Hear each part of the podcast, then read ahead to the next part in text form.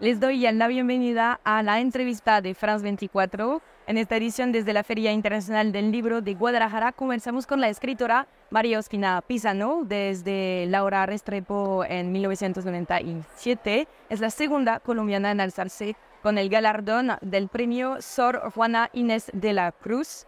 Ah, ya había publicado un libro de cuentos, Azares del Cuerpo, antes de ser elegida por unanimidad por el jurado de este prestigioso reconocimiento literario latinoamericano. María, muchas gracias por compartir este momento con nosotros en France 24. Muchas gracias, estoy muy emocionada de estar acá con ustedes. Bueno, María, este premio, el Sor Juana Inés de la Cruz, siempre ha sido uno de los momentos más fuertes, más em, esperados de la fin de Guadalajara, pero para ti, ¿qué representa justamente este reconocimiento? Bueno, para mí es un honor estar en, eh, pues haber sido elegida para un premio que se han ganado escritoras maravillosas que admiro, que he leído y que pues han marcado también mi formación literaria.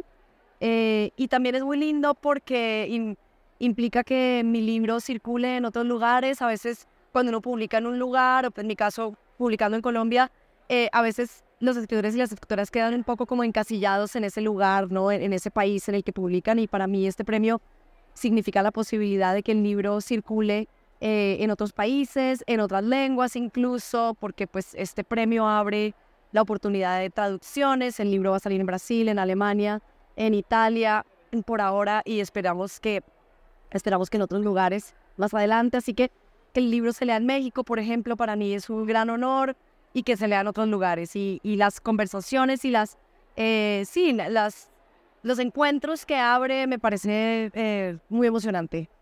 Cuando los críticos literarios o el jurado describen tu trabajo, hay tres palabras que vuelven casi siempre, que son violencia, naturaleza y memoria.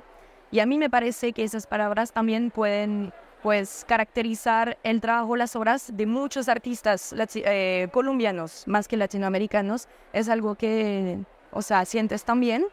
Bueno, sí, yo creo que sí, yo creo que es, es ineludible eh, para, para escritores y escritoras que están interesados como en revelar la complejidad de un espacio como, como Colombia, de regiones en, en Colombia en particular. No hablar como de las relaciones entre historia y naturaleza, de lo que ha pasado en términos como de las eh, políticas extractivistas y otro tipo de políticas, eh, pues que han definido como la manera en que nos relacionamos con el mundo, eh, con un mundo muy complejo, un mundo interespecies. Entonces, pues por ese lado creo que veo que hay muchos otros escritores y escritoras que están como muy, muy interesados en rastrear eso, en mapear cómo son esas relaciones como entre humanos y otras especies, entre humanos y árboles, em, eh, sí, y con el territorio en general. Y, y, pues bueno, la historia colombiana contemporánea es una historia muy compleja, como creo que tú sabes, y todas esas resonancias de los eventos históricos que tienen que ver con diferentes modos de violencias, pues de muchas formas. Eh, creo que los escritores y las escritoras eh, no, nos vemos obligados, así querramos concentrarnos en la vida cotidiana y en relaciones muy particulares y pequeñas de la vida eh, cotidiana y de la vida civil, no de la vida de la guerra. igual, igual creo que estamos siempre, como que tenemos siempre en el radar que siempre resuena eh, también esos eventos más grandes, ¿no? Justamente entonces esta novela, solo un poco aquí, em, los animales tienen, pues, están en el corazón de, de, de, este libro y elegiste un par de animales que vamos, que el lector va a acompañar justamente el tiempo de esas 200 páginas. ¿Por qué esos animales específicos? ¿Por qué esas dos perritas, este pájaro?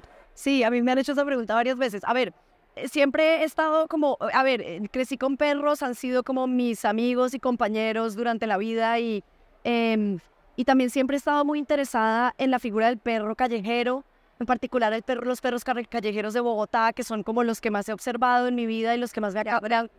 Sí, exacto, que más me han cautivado. Eh, siento que en ellos se, se condensa una, una rebelión y una soberanía hermosa y, y, siempre, siempre he querido escribir sobre ellos. Entonces, Em, entre ese interés y el interés por pensar como en esas relaciones tan complejas que los humanos tejemos con los perros, eh, lo que les pedimos y el tipo de, de sí, el tipo de, eh, de expectativas ¿no? que tenemos em, hacia ellos y, que, y las cosas, eh, la compañía que requerimos de ellos, por ejemplo, pero también cómo los abandonamos en algunos casos. Todo, todo ese territorio de esa relación tan compleja, que para mí es una relación central, importante y que no es banal, me, parece, me, parecía central abordarla. Eh, y por otro lado, también quería eh, profundizar en la vida de otros seres que quizás no son tan cercanos a nosotros como esos que llamamos animales de compañía, eh, que, no, que no se consideran del todo domésticos en ese sentido. Y, bueno, las aves migratorias siempre me han cautivado, em, en particular desde que conocí a una en un balcón en Bogotá que, que paró allí una, una vez hace muchos años. Y ese tema del movimiento de las aves y de su migración, de su llegada a, una, a un país como Colombia, que es a donde llegan millones de aves em, todos los años, eh, desde el norte, desde el hemisferio norte, esa, mm, esa inquietud por, esos, por ese movimiento que desafía fronteras y que desafía también toda una serie de tecnologías de rastreo, me parecía fascinante y muy interesante para pensar en el tema de la migración, del nomadismo y del hogar, y cómo se complica toda la noción del hogar y de la morada. Desde ahí, el puercoespín eh, pequeño em, que aparece en mi obra también. Es un animal eh, en vía de extinción en un bosque de niebla de Colombia que frecuento y que adoro. Y quería también explorar eh, esa idea de, de nuevo, un animal que no es domesticable y cómo nos relacionamos nosotros con los animales del bosque, eh, finalmente, ¿no?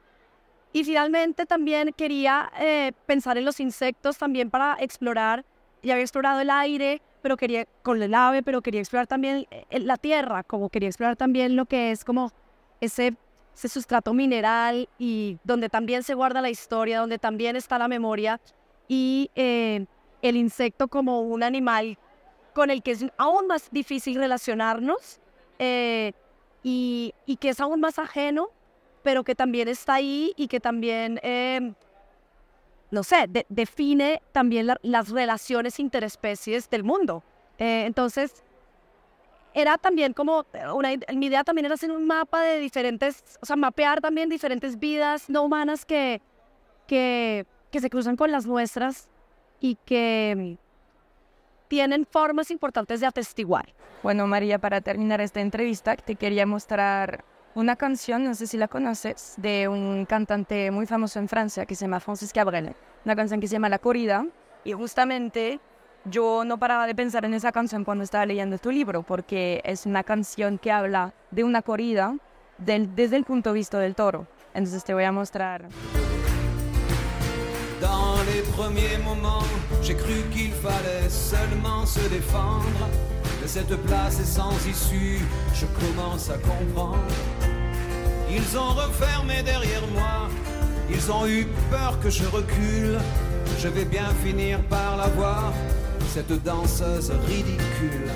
Claro, es al final, y la, la, puedo seguir viendo después, pero al final concuerdo un poco con esa mirada que es un poco lo que yo traté de hacer en este libro, que era pensar cómo o sea, la pregunta de cómo nos miran entonces estos seres más que humanos desde, desde unos lugares distintos a los que nosotros miramos y cómo esa mirada puede desnaturalizar las cosas que hacemos los humanos, ¿verdad?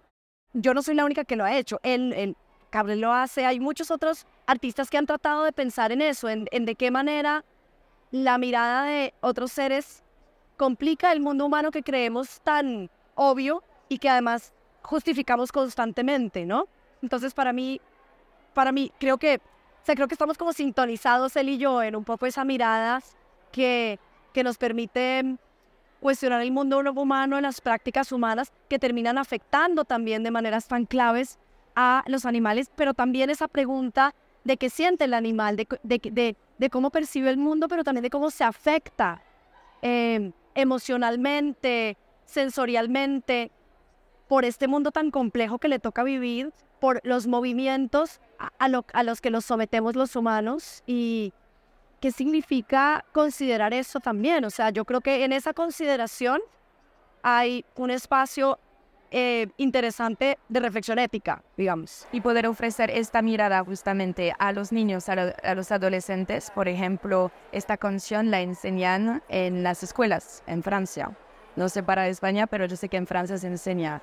Eh, tú que eres profesora, ¿Cómo lo ves justamente esta posibilidad de tal vez empezar este movimiento, esta dinámica de mostrar esas miradas a los niños, a los adolescentes, a las futuras generaciones, que ellos sí van a relacionarse con los animales más fácil?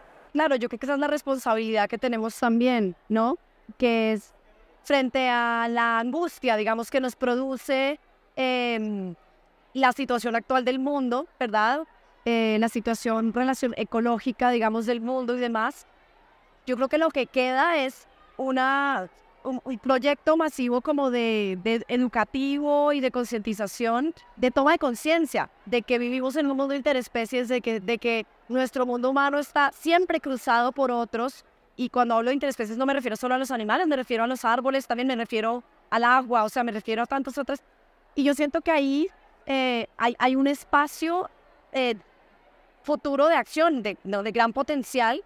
Yo creo que las artes tienen una gran responsabilidad en esto, pero incluso las ciencias en muchos casos están comenzando, a pesar de que vienen de una tradición tan, para mí tan, tan complicada y tan antropocéntrica, están comenzando a revelar eh, a través de la ecología y de muchos estudios de biólogos que están empezando a pensar en la inteligencia de los animales, en sus emociones, en sus modos de sentir, que están empezando a complicar, digamos, este terreno muy antropocéntrico en el que se traza una línea divisoria entre lo que es naturaleza y lo que es humanidad.